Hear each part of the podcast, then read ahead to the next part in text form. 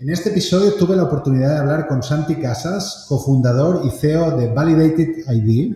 Hablamos sobre blockchain e identidades digitales descentralizadas, una condición sine qua non para que esto de la Web3 eche a andar en serio. Vamos allá. Future Bytes. Conversaciones sobre cómo marcas y empresas se relacionarán con sus clientes en un futuro cercano. ¿Qué tal, Santi? ¿Cómo estás? Muy bien, encantado de estar aquí con vosotros charlando de cosas divertidas. Muy bien, nosotros muy felices de tenerte en un nuevo capítulo de Future Bytes, esta vez para hablar de identidades digitales y de blockchain, si me permites, porque la verdad es que uno empieza a tener esta sensación de que vamos a vivir en un mundo lleno de tokens y que esto de la Web3, ahora nos contarás un poco más tú, promete cambiar muchas, muchas cosas ¿Realmente crees que va a ser así? Eh, ¿Qué cambio crees que nos trae esto de la Web3 y la blockchain? Yo, soy de los que creo que el cambio va a ser profundo. Yo creo que hemos, es decir, cuando tenemos un poco de visión retrospectiva, nos pensamos que Internet existía hace tiempo y, de siempre y realmente hace pocas décadas aunque algunos han vivido siempre en Internet. ¿Sí?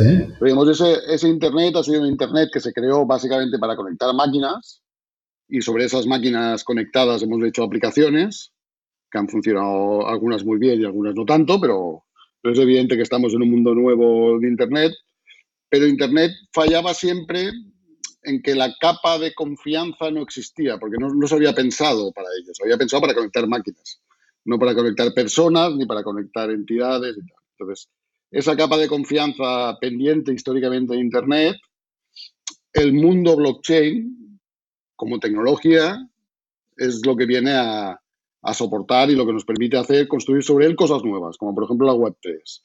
Entonces la Web3, que al final todos sabemos que aquí le ponemos nombres a las cosas y los matamos y le ponemos otro nombre al cabo de, de, poco tiempo, pero al final la Web3, el metaverso, todas estas cosas que se están hablando ahora, pero al final va de eso, va de conectar personas con personas, personas con entidades, con canales de confianza y con una seguridad en la red en la cual te permite hacer cosas que hasta ahora no podíamos hacer.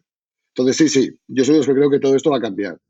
Ayúdanos un poco a entender el cambio, ¿no? O sea, y no sé si te atreves, ¿no? A verbalizar algunos casos de uso que nos va a traer esta tokenización de la economía, ¿eh? pero sobre todo para hacerlo mucho más tangible, o crees que es algo que va a estar por debajo de la superficie, que va a cambiar muchas cosas, pero que el usuario de a pie ni se va casi a enterar, ¿no? Cuéntanos. Es que es, un poco eso, ¿eh? una vez más, si nos vamos a los servicios de Internet, en aquella época hacíamos cosas y nos preocupaba el TCP/IP y nos preocupaban los protocolos más básicos de la red porque sin eso no podíamos construir nada, ¿no?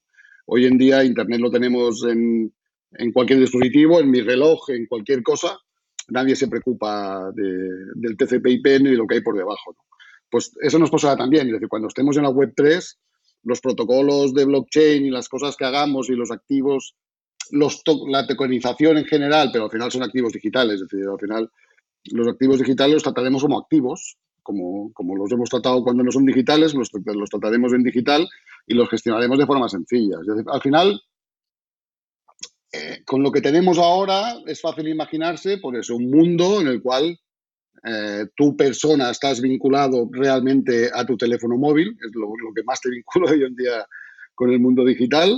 En ese teléfono móvil tú, tú gestionas tu identidad y tu relación con los terceros, y en esa relación con los terceros, pues intercambias cosas, entre otros, activos digitales y que un activo digital, pues eh, ahora, digamos, ahora estamos en la época que se habla mucho de NFTs, pues será un NFT, pero será un NFT o será cualquier otra cosa, será una criptomoneda o será cualquier cosa que, que tú puedas transmitir ese valor a través de la red.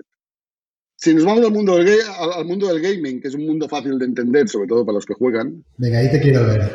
Ya tengo, ya tengo una edad que juego poco, ¿no?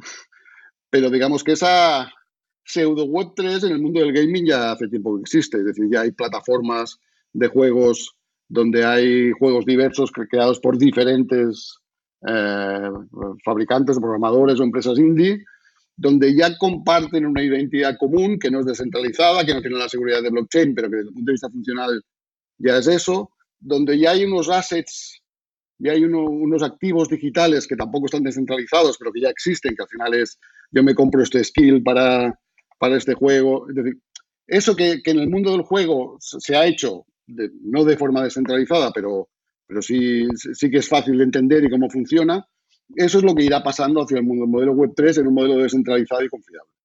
Pero el modelo es ese. ¿Pero en qué industrias crees que va a tener un impacto más inmediato y más tangible? Esto en general es la, es la, pregunta complicada, ¿no? Es, eh, ¿Cuál es la killer application que hará que todo esto eh, se desmadre, ¿no? Eh, yo vengo de donde vengo, yo vengo del mundo de la seguridad y por tanto vengo del mundo de la identidad digital y del mundo de la firma electrónica y de la confianza en estos escenarios.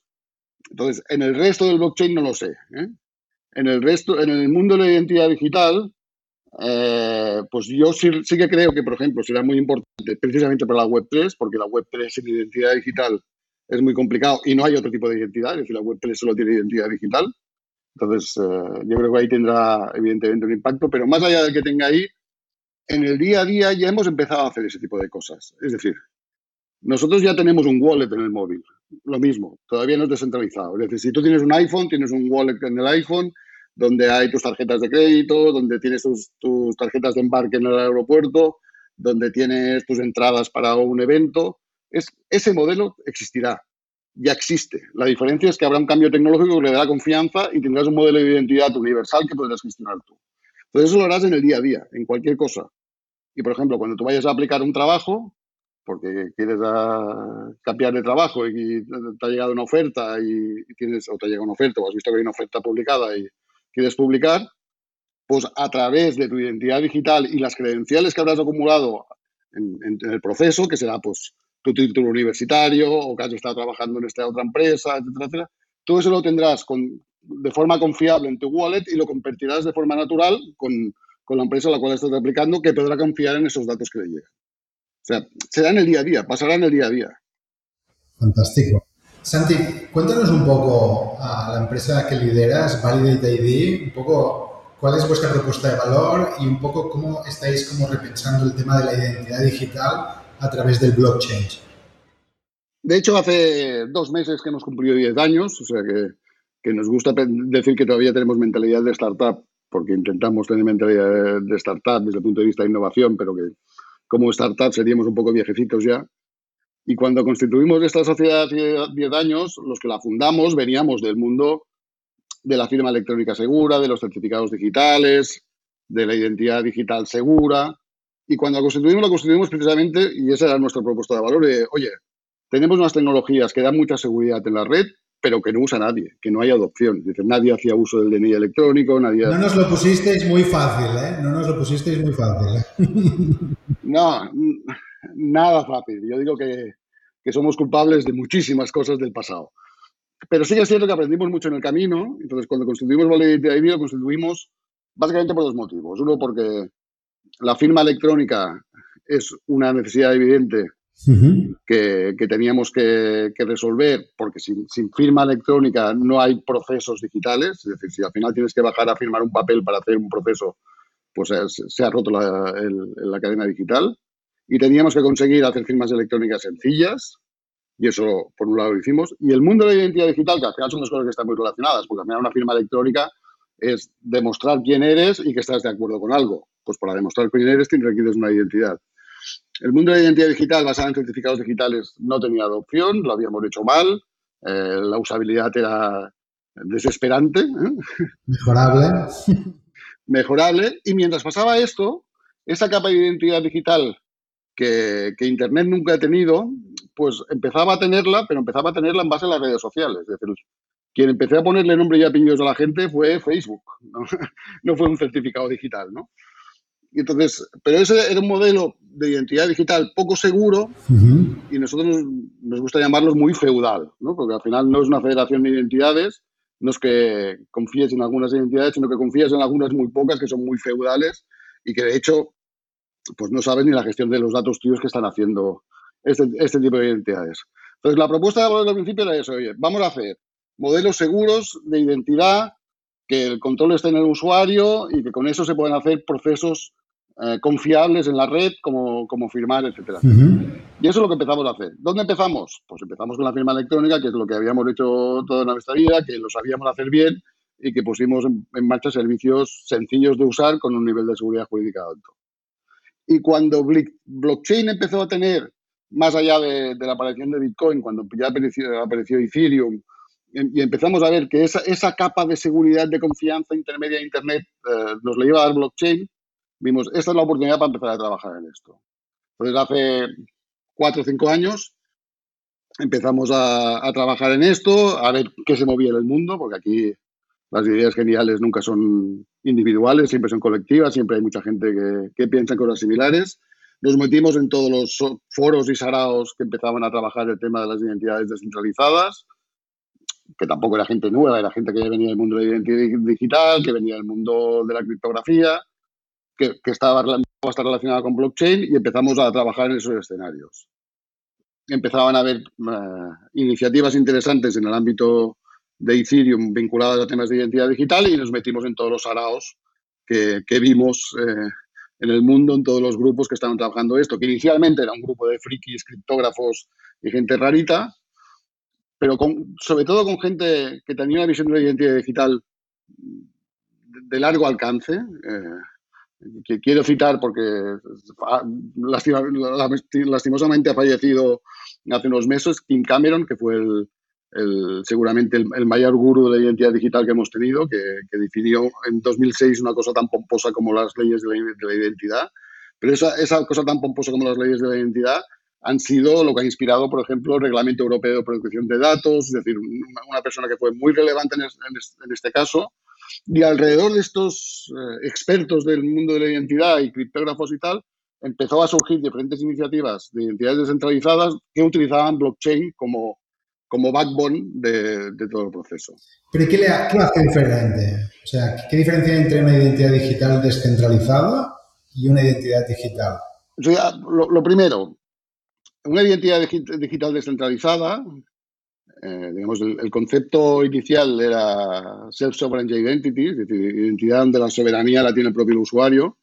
Pues la idea es esta, es decir, que no depende de un tercero para existir. De hecho, digamos, ahora ya vamos a lo filosófico, ¿eh? pero tú como persona existes porque existes, ¿no? Porque eres, no existes porque el gobierno te emite un DNI o te emite un pasaporte. Tú existes por el hecho de existir ese, concepto filosófico se lleva al mundo de la identidad digital, entonces tú acabas generándote una identidad digital que no depende de ningún tercero, la creas por tus propios medios. Y que la posees tú, entiendo, ¿eh? Y la posees tú y está bajo tu control.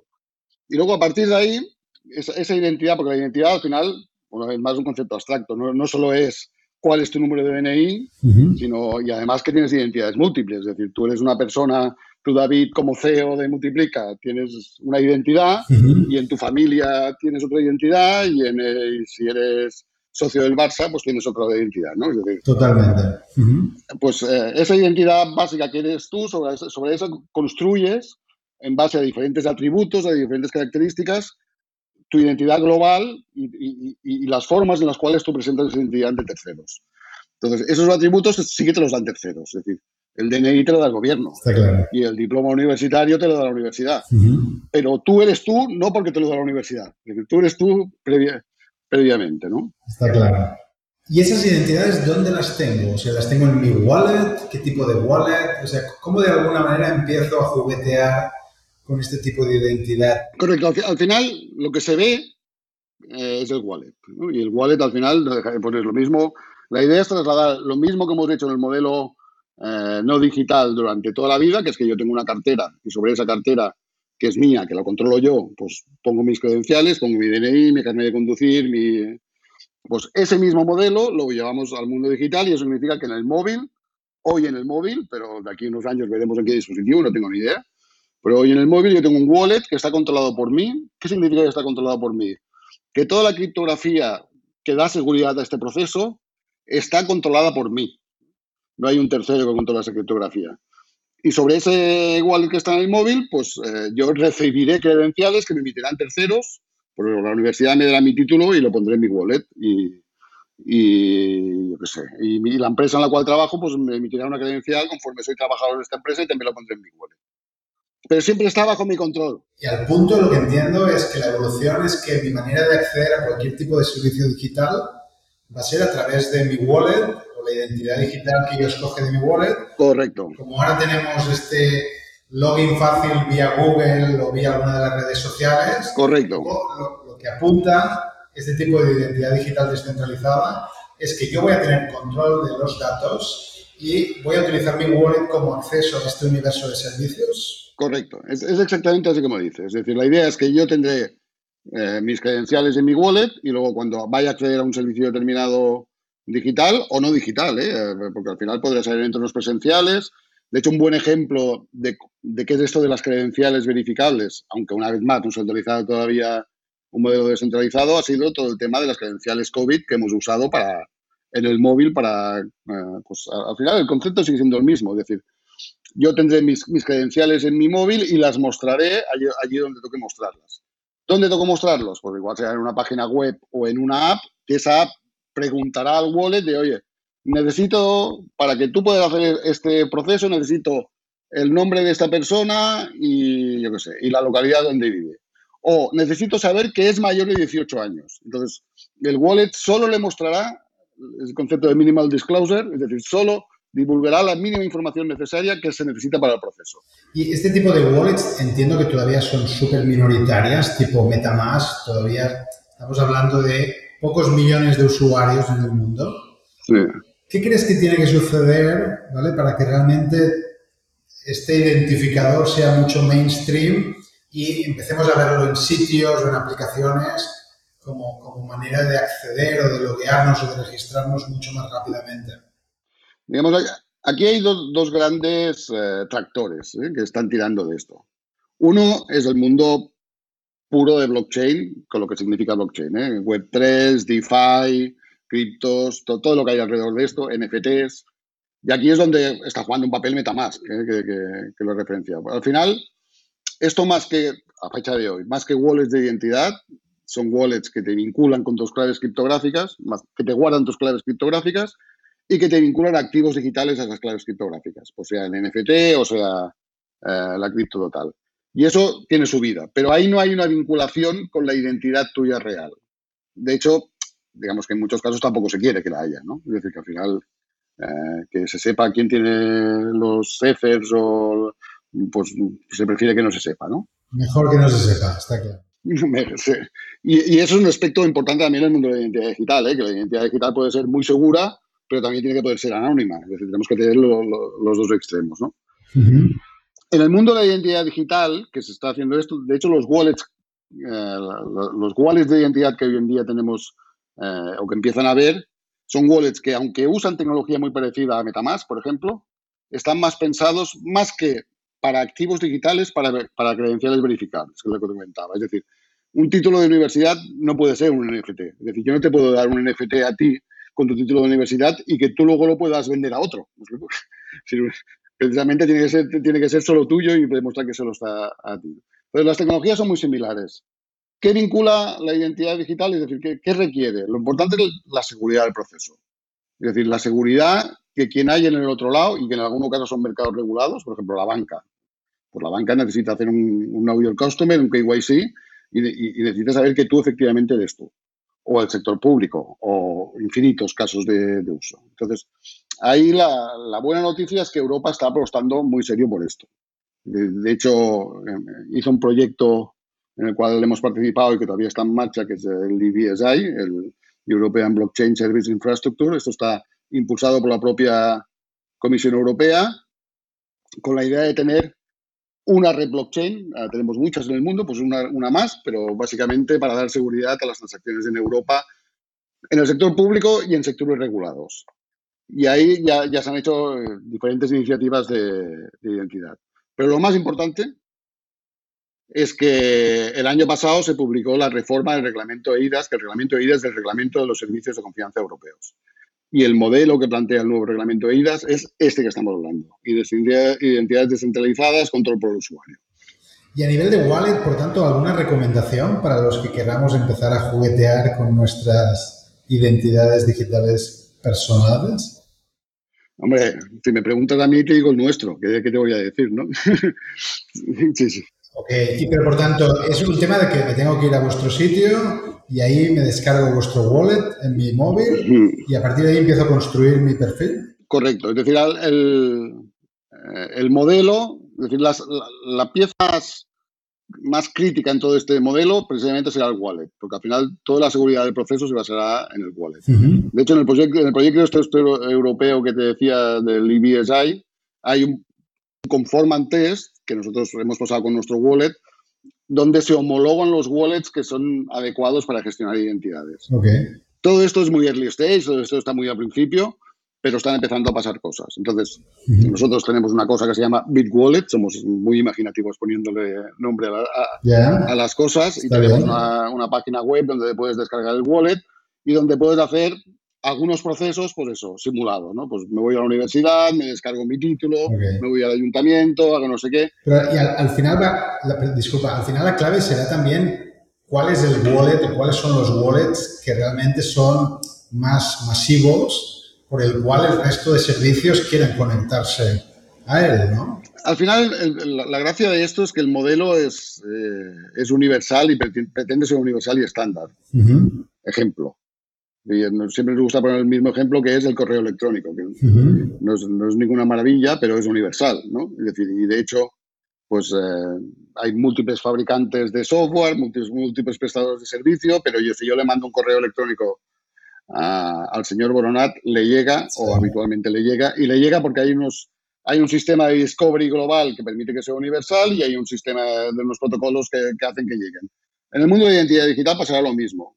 A mí me gusta decir que el wallet es el nuevo browser. Es decir, que, el browser era, fue la pieza clave en la, en la web 1 y en la web 2, que básicamente conectaba máquinas. El wallet será la pieza clave en la web 3, que básicamente conecta personas y entidades que, se intercambian cosas.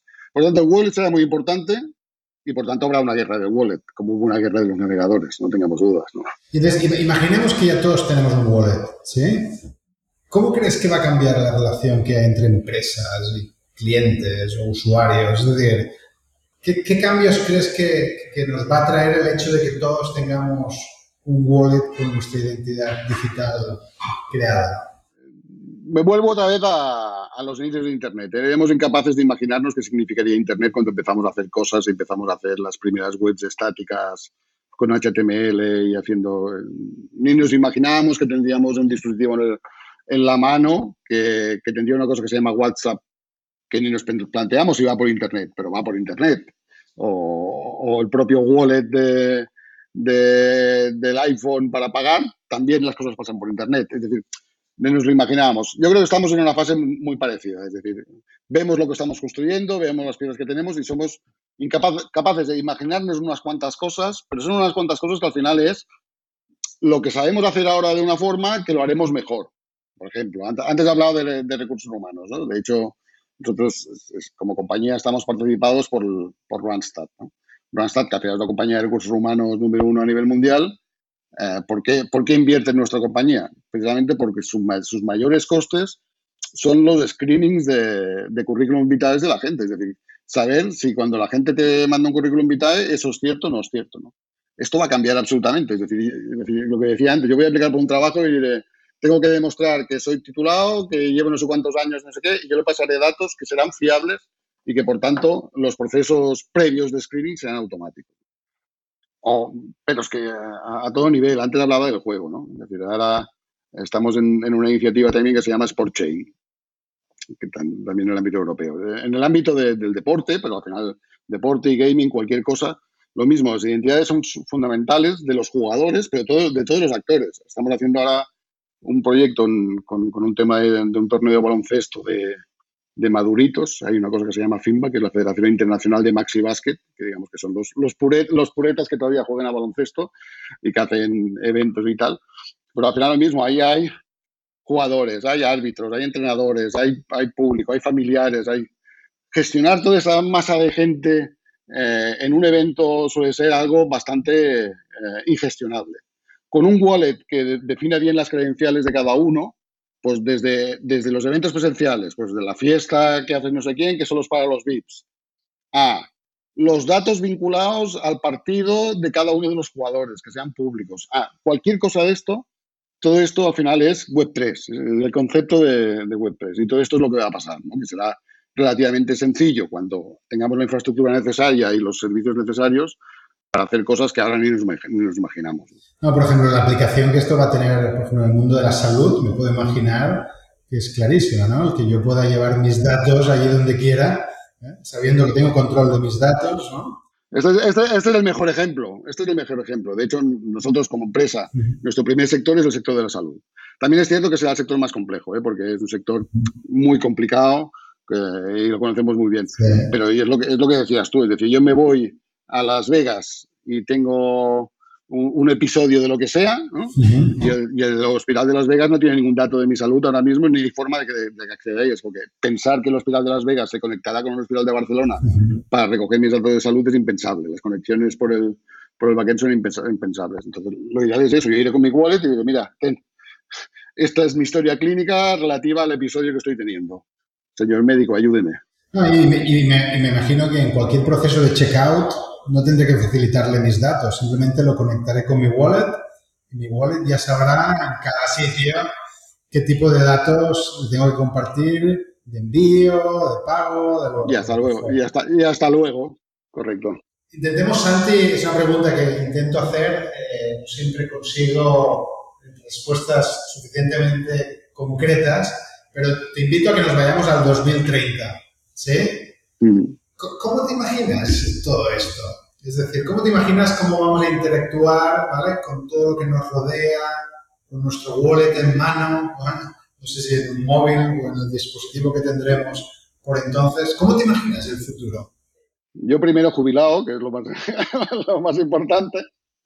No, ahora en serio, uno de los cambios que, es decir, aquí se juntan muchas cosas, ¿eh?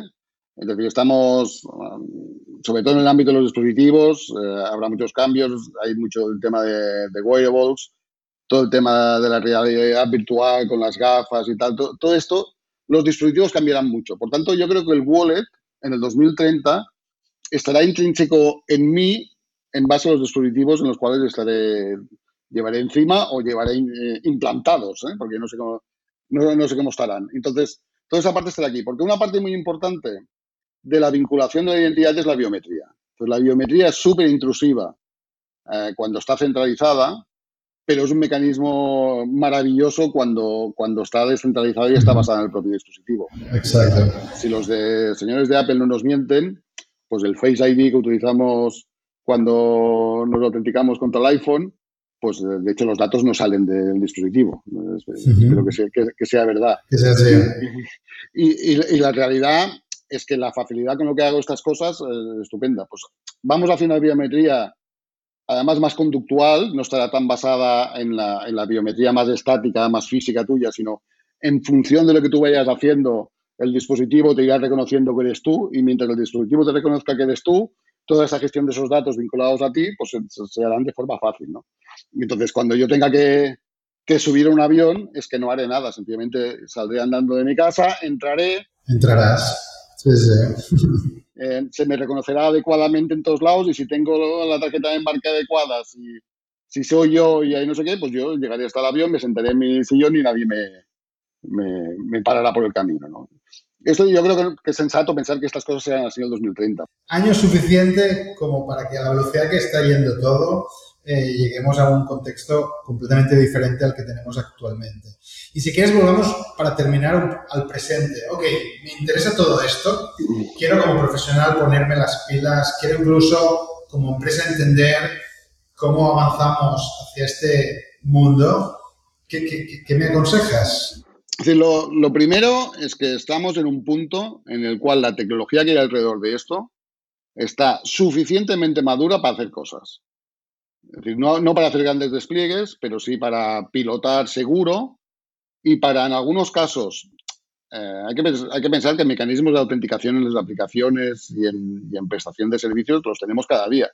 Y, y, a cualquiera que pone en marcha un sistema de estos es, es un dolor de cabeza. Es tener que gestionar usuarios y contraseñas de tus usuarios, es decir, ser, ser, el policía de tus usuarios para que entren en tu web es un problema. Entonces, hoy en día, cualquier cosa de estas, una web, una app, cualquier cosa que requiera la, autenticación del usuario, ya puede empezar a hacer cosas con, con SSI. Porque una de las cosas que hemos hecho, yo quiero bien en esta fase, que todos los que hemos trabajado con estos, es hacer puentes entre lo que vendrá y lo que tenemos.